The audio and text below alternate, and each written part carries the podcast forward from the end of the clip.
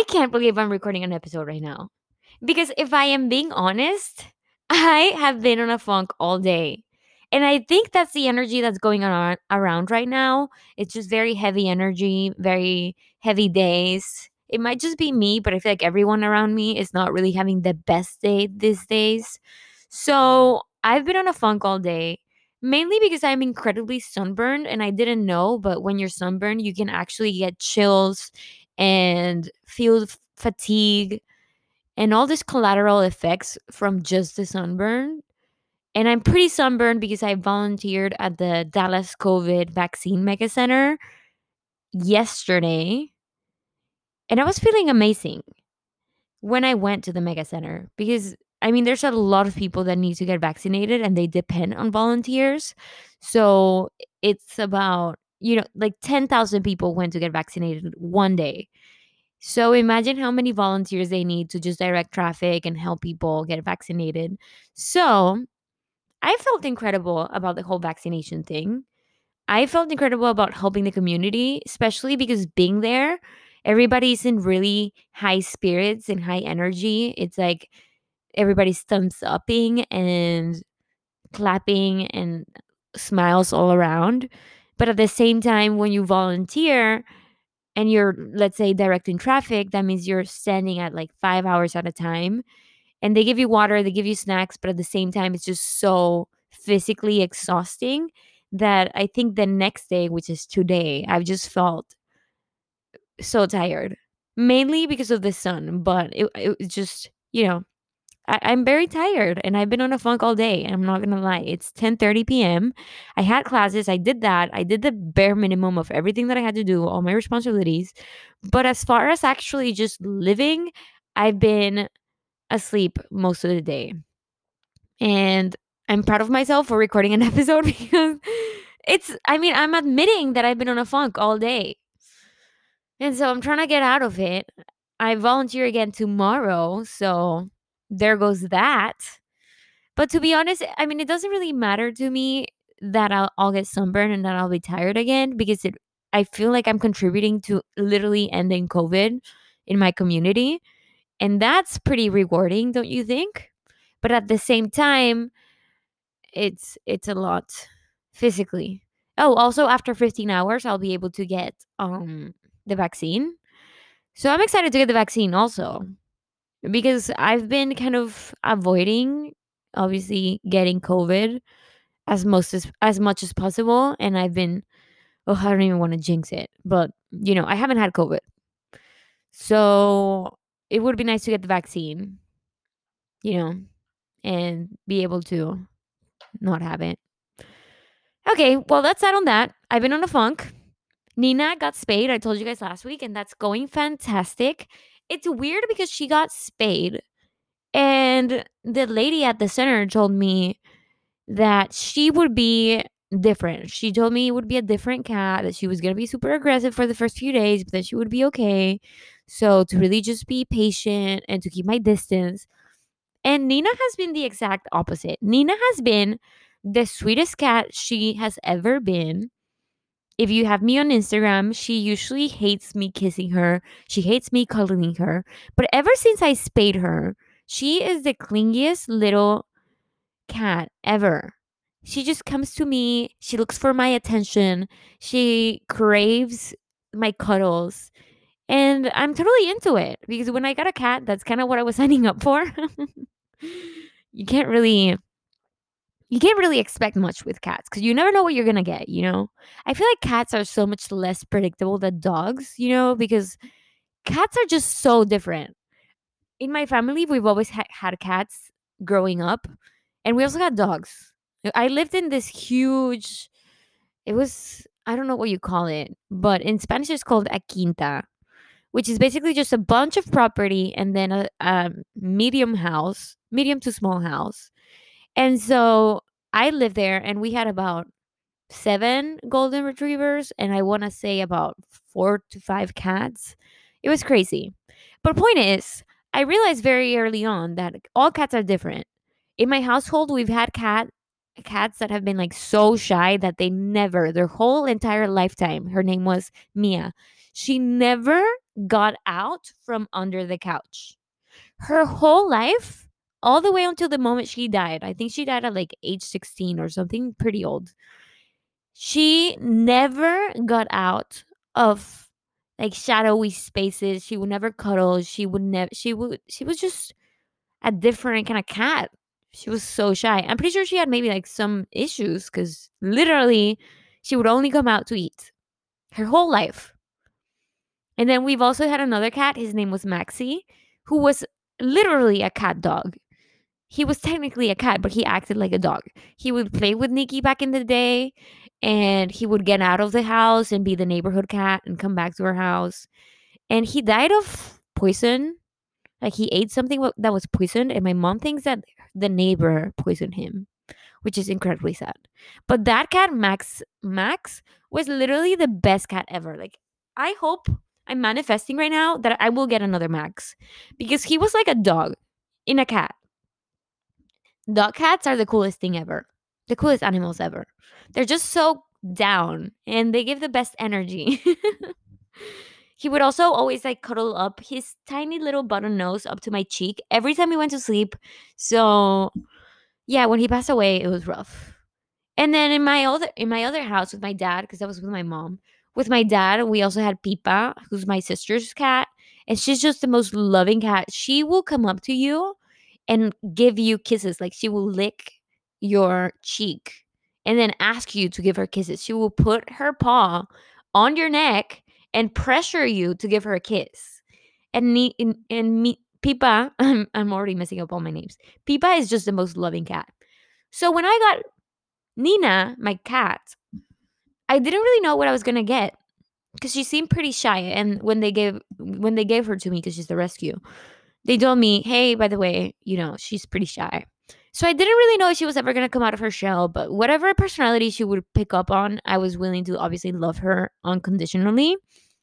The way I will whenever I have kids, if I ever have kids, like I'm just ready to accept everything that comes with. But with my cat, it was like she was so shy and just not really open to cuddling or kissing. So I thought that's what I got. And I was fine with that because Nikki's in the cuddly kissy kind of dog anyway. So I was like, huh, maybe that's just my pets. And then she got spayed and now she's a different cat. Now she's all cuddly. And I'm totally down with it because that's kind of what I wanted. I just want a cat to cuddle up with when I go to sleep. You know, I just want love from my cat. Watch me become the cat lady when I'm older. I'd be down. That's a good vision. I have no problem with that. I also follow this Instagram page that's called um Wolfgang Tutu something something. I don't know. But it's basically this guy who ado- adopts cats. I mean cats, I'm sorry. Dogs that are senior dogs and just senior dogs. So he has about, I think, maybe eight to 10 dogs. He also has a turkey that he adopted. And he also has a pig that he adopt, adopted. And it's a very big pig that was supposed to be like a teacup pig, but then she wasn't. Her name is Bikini. And Bikini is just so sassy, which makes me just tell you that on the in the long run, I think I do want a pig I don't know. I don't know. So talking about the long run, I know last podcast I talked about my dating life and you know the pressure that comes with dating in your late 20s and I said that, you know, maybe I'll take a break one of these days. Well, the break has arrived. The break is here. I am formally announcing the break is here. I am not freaking dating anymore. I haven't had anything negative happen these days, but it's just I'm taking a step back. I'm not going on dates in the foreseen future. I am, as I've told you before, I'm not on dating apps. I'm not texting, DMing, talking to any guy that I feel like, you know, there's anything there right now. And I feel good about that because I think it was time to take a step back for me personally. I think I've been pretty overwhelmed by my previous dates because they've all kind of led to, I guess, not a thing. And I'm just ready to focus on me. It's funny because as soon as I kind of told myself, because I, I I did this like over maybe last week, no, not even last week, in like the week before after the podcast, I was like, you know, I'm, I'm kind of exhausted from the dating world. So I kind of declared to myself that I stepped away from dating. And then the moment I did that, I have been, and I'm not saying this just to say it, like I've literally been drowning in work. It's like th- it, it worked out great, I guess, because the more work that I have, the less I think about my dating life. And the more free time that I have, the more I think about my dating life. So I think it's worked out fine. If or if not great, you know, that I've I've been without any sort of dating things, dating updates, and at the same time, a lot of work. So I'm stepping away from that probably until the summer, maybe later. Like I'm thinking after I take my bar exam because I take the July bar exam. So that's my update. I might still talk about love because I actually want to talk about I want to have an episode on divorce because my parents are divorced. And I want to have another episode maybe on like cheating. And yeah, I- I'm still going to talk about love, but just not in the dating context because I think I'm, I'm taking a step back. Anyway, so today, because I've been on a funk all day and because I I just don't have it in my brain right now to come up with like a topic, I just want to go ahead and give you a couple of questions from the famous game. We're not really strangers. Answer them. And if you're going about your day on your way to work, you can also answer these questions in your head. And if you want to share any of them in my Instagram, you're more than free to DM your answer to me. And so just know that I, whenever I ask this, I also want you to maybe think about what your response would be. Okay. So we're not really strangers is a card game that asks pretty deep questions. There's level one, level two, level three. They also have variations for like first dates, for relationships, and for your self. Like there's a self reflection kit that I have. I thought about doing the self reflection kit, but I think just the regular We're Not Really Strangers, because I have it. I think the regular We're Not Really Strangers is a little bit better. Oops, sorry. I don't want to throw shade because I'm not throwing shade. It's just, I like the regular We're Not Really Strangers. Nothing like a classic. Nothing like a classic. Anyway, so let's play this game, shall we? Okay, I'm just gonna pull up a couple cards and we're gonna chat. Okay, so this is the first question. Do you think I was popular in high school? Explain. Let me tell you what I have not been. I've never, ever, ever. I can't think of like one time when I was a popular kid ever in my life. I've always been either the either the weird kid when I when I came to the US at Alamo Heights, I was the weirdest kid. I'll say it right now. I have a confession. I have a confession. I have a confession. Mom, I have a confession. I hate this. but I'm going to tell you because my podcast is just literally like my journal. And sometimes it's kind of scary how much I open up here. But let me tell you how weird I was. Not weird, but just it's kind of sad. But anyway. So, when I immigrated from Mexico to the US, I thought I was gonna make a lot of friends and I thought I was gonna be kind of popular. Like I really did think it was gonna be I was gonna be the cool kid. But then as soon as I made it into the Alamo Heights doors, which is a predominantly white school, and I will say that race did matter because it's like a lot of white kids look at a Mexican kid and they didn't really know even what to say to me. There was a lot of racism in that school, I'll be honest. When I was there, I had a lot of racist experience. It might not be that way today, but when I was there, that's how it was. We can talk about racism on another another podcast episode, but that's a whole topic. Anyway, so I didn't really have many friends to begin with, and I couldn't even communicate with them. I mean, may I remind you, English is my second language. So, long story short, every lunch break, at first I did try to go to the cafeteria. And everybody had to go to the cafeteria. So I went to the cafeteria and I sat down with a couple of people and they were trying to talk to me, but I couldn't really communicate yet. Like I didn't really have English in me. I was still dominating it. I could hardly even say yes or no. I could understand, but I just couldn't speak. So they quickly booted me and like I, I just i quickly had i quickly felt like I, there wasn't a welcoming presence there so long story short all of eighth grade i had lunch and i didn't even have lunch like i didn't eat. But every lunch break i would go to the bathroom and i would stay in the bathroom stall until the lunch break ended. It's funny but it's not. It's sad. It's kind of sad. I was in the bathroom for a whole ass year during my lunch breaks because I just, I mean, I would come out every now and then, but I mostly stayed in the bathroom all of eighth grade. And then ninth grade, I made my my best friend of that time, Sabrina, who was from Mexico. And finally, I had like a social life with Sabrina, but all eighth grade, I was in the bathroom. So, long story short, no, I don't think I was ever the popular kid at all. And in the years following that, I was only kind of like just a normal kid, not popular, not, you know, in the bathroom, but yeah, no, not popular. And I like that. I like that I haven't been popular. I don't crave popularity. I don't crave fame. I don't crave attention. I cra- I like keeping things on the low these days. There was a time when I had a YouTube channel and I was looking for a little bit more of attention, but I think those days are past me now. Now I just like keeping this low key podcast and putting it out there. And if anybody listens to this, it feels great. But I'm not actually actively trying to get people to follow. Anyway, I don't create popularity. That's all I'm trying to say. Okay. So here's another question Do I remind you of anyone? Okay, well, it's hard for me to say if I remind myself of, of anyone. But I will say, all my sisters say that I look like um, Emma Watson. I mean, ugh, yeah, right.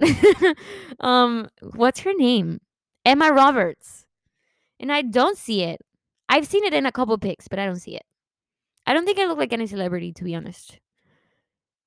Anyway, so let's lo- let's go up to level two because I feel like we're close like that. What are you still trying to prove to yourself? I'll be honest, I try to prove to myself my smartness so often. Because I don't know if I've shared this in the podcast, but I grew up being the kid who needed tutoring, the kid who needed that extra attention because I just couldn't grasp the subjects the way my classmates were. So I think there was always this imposter syndrome in the general classroom setting. And then I went off to graduate school in law school, and it's like I had to remind myself, or I still have to try to, I still try to prove to myself that I am smart. And it's not just a coincidence or luck that I've made it this far. Rather, it's just the fact that I am smart. I think it is very easy to not give yourself credit for your achievements when you've been predisposed to think you are a certain way. Like for me, I think I've been predisposed to predisposed to think that I am not that smart because of my upbringing of just having tutoring and always being the girl who who was just like so dumb. But I don't think I am. I don't really think I am. I think I'm life dumb sometimes, but to a benefit. Like I think I am just dumb enough to be happy and smart enough to know what to do. Because I think there's also some bliss in being a little bit clueless sometimes. And I think I'm pretty clueless very often. Okay. What do you crave more of? Hmm. I think I crave more friendships these days. You know, with COVID and the pandemic, I think I've I've stayed away from a lot of friends, not necessarily because I wanted to, but just because of, you know, the pandemic. So I think I crave friendships and I'm slowly hanging out with more people and more people and I'm about to get vaccinated, so that's good. But I crave that again. Anyway, it says the next question Are you missing anyone right now? Do you think they are missing you too? Damn, that's rough. I'm definitely missing my mom. My mom lives in Mexico and she's always lived in Mexico. She's never moved to the US or anything because my parents are divorced. And I miss my mom so often. And I know she's missing me too. Not for nothing, but I think I'm my mom's favorite child. I have five siblings, but I'm the one who just connects with my mom the most. I can call my mom and we can talk for hours and hours and hours. And it's like I crave calling my mom. I miss my mom. And I really have that special bond with her. My mom is just my rock, to be honest. I love my mom. And my mom is so funky too. Like my mom has really lived her own person in this lifetime. I don't think she's left anything off the table as far as just being her true self, like 100%. And I'm definitely going to take that into my adulthood. Like my mom is not afraid to wear the funkiest clothes and she will say the craziest things, but that's my mom. And I really hope that when I get older, I can at least grab a little bit of that confidence because the way my mom is so confident about who she is makes me confident about myself. And I want to continue on that confidence as I grow older. Okay, I'm going to go up to level three, okay? Because I mean, we are close like that. We are close. Like, okay. So the question goes How does one earn your vulnerability? Have I earned it? How can I earn more? Wow. I think it's it's kind of easy to make me vulnerable because I think I'm an open book and then I close my book as you give me reasons to close my book. So I think I start my friendships with an open book and then I start closing it if you give me reasons to, as opposed to having a closed book and then being opening up a little bit by a little bit. Does that make sense? Like, I think I'm pretty open. I mean, just listen to this podcast. I think uh, it's obviously public and I share a lot about my feelings and my thoughts. So I think I'm generally an open person and I think I'm vulnerable from the get go, which is both a blessing and a curse because I think it makes for great friendships very easily, but it also makes for a lot of room to get hurt. And boy, have I been hurt. yeah.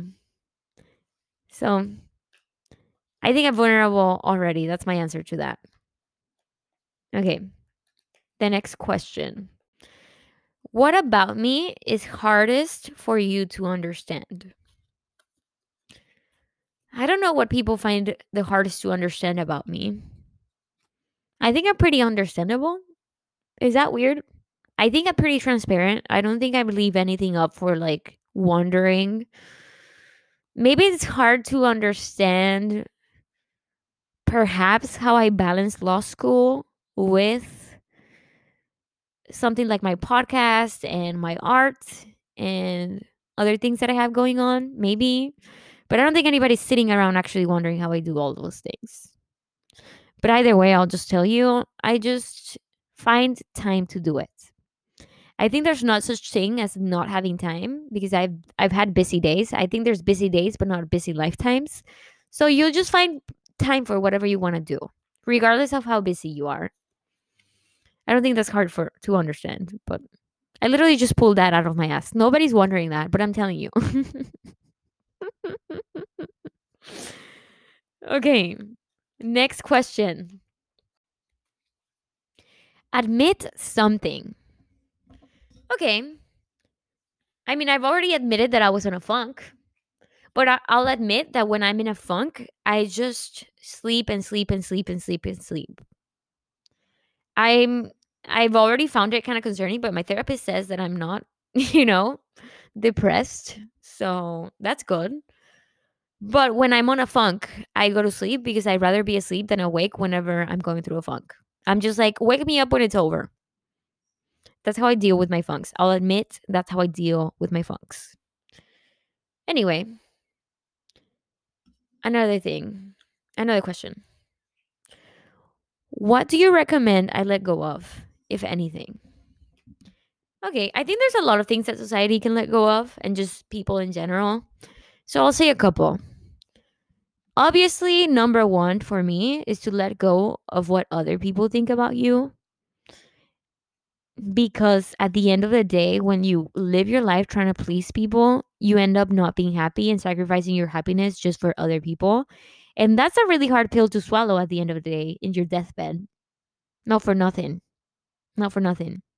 I don't want to die thinking that I lived my life for other people. I want to live I want to die knowing that I lived my life doing everything that made me happy and not just trying to please society. And that's a really hard thing to do because in a world of social media and in a world of seeing people and comparing yourself to others, I think sometimes what you automatically want to do is just mimic and do the same thing as same things as others. But I think happiness lies in doing your own thing as much as possible. And if you take inspo from other people, that's fine, but just try to do things because you want to, not because you're coerced to do so. Okay. And another thing that I think society can let go of I mean, I've already mentioned in my last episode just the pressures of dating. That's a big one for me right now. Let's talk about the next question. Oh, I like this question. It says, What do you think our most important similarity is? Our most beautiful similarity is our capable our capability of loving. I think at the end of the day love is what connects everyone and if we just gave more love out there, if we just put more love out there, and if we just really touched on that love that we have within us, the world would be a better place. And I think that's our I forgot the question already and I put it away already. But I think that's our most important similarity and our most beautiful similarity and I hope that this similarity is just brought to light more often Okay. And I'll just answer one more. I feel like it, this has been a pretty deep episode. But again, I'm not always here to make you laugh. I'm not always here to make you cry. I'm just here to talk. So, what about me most surprised you? I can't tell you what has surprised you the most about me because I, I can't look into what you think about me. But I'll say that I'm pretty surprised about myself how I can just talk for literally minutes and minutes and minutes and minutes and minutes by myself. I've already said that podcasting to me is like my cardio because I can talk for hours and hours and hours. So I guess it surprises me that I can really do that. Is it a talent? Is it a curse? I don't know. But for now, I'll just continue on this podcast and continue my rants every week. So that's all I have for today. I kind of want to end this on a lighter note. So let me think of a funny story. Mm, maybe not a funny story. Okay. I want to end this on a light note. So I'll tell you that my sister had her gender reveal this past week. Oh, no, this week, yesterday. And we're having a girl. It's my first niece. I think that's what you call it, right? Niece. Yeah, it's my first niece. And I'm so excited. I think there's something very special about your sister having a kid because it feels like she's going to do the hard work. And then I just get all the perks of having the baby whenever I want to and cuddling the baby and giving the baby gifts. So I'm very excited that we're having a baby girl in my family, unless she chooses otherwise in the future, of course. And yeah, we're having a baby girl in my fam, and I'm very excited. So I'll catch you on the next one. Don't forget that I have a Spanish episode coming up this week also. And until then, have a fantastic day.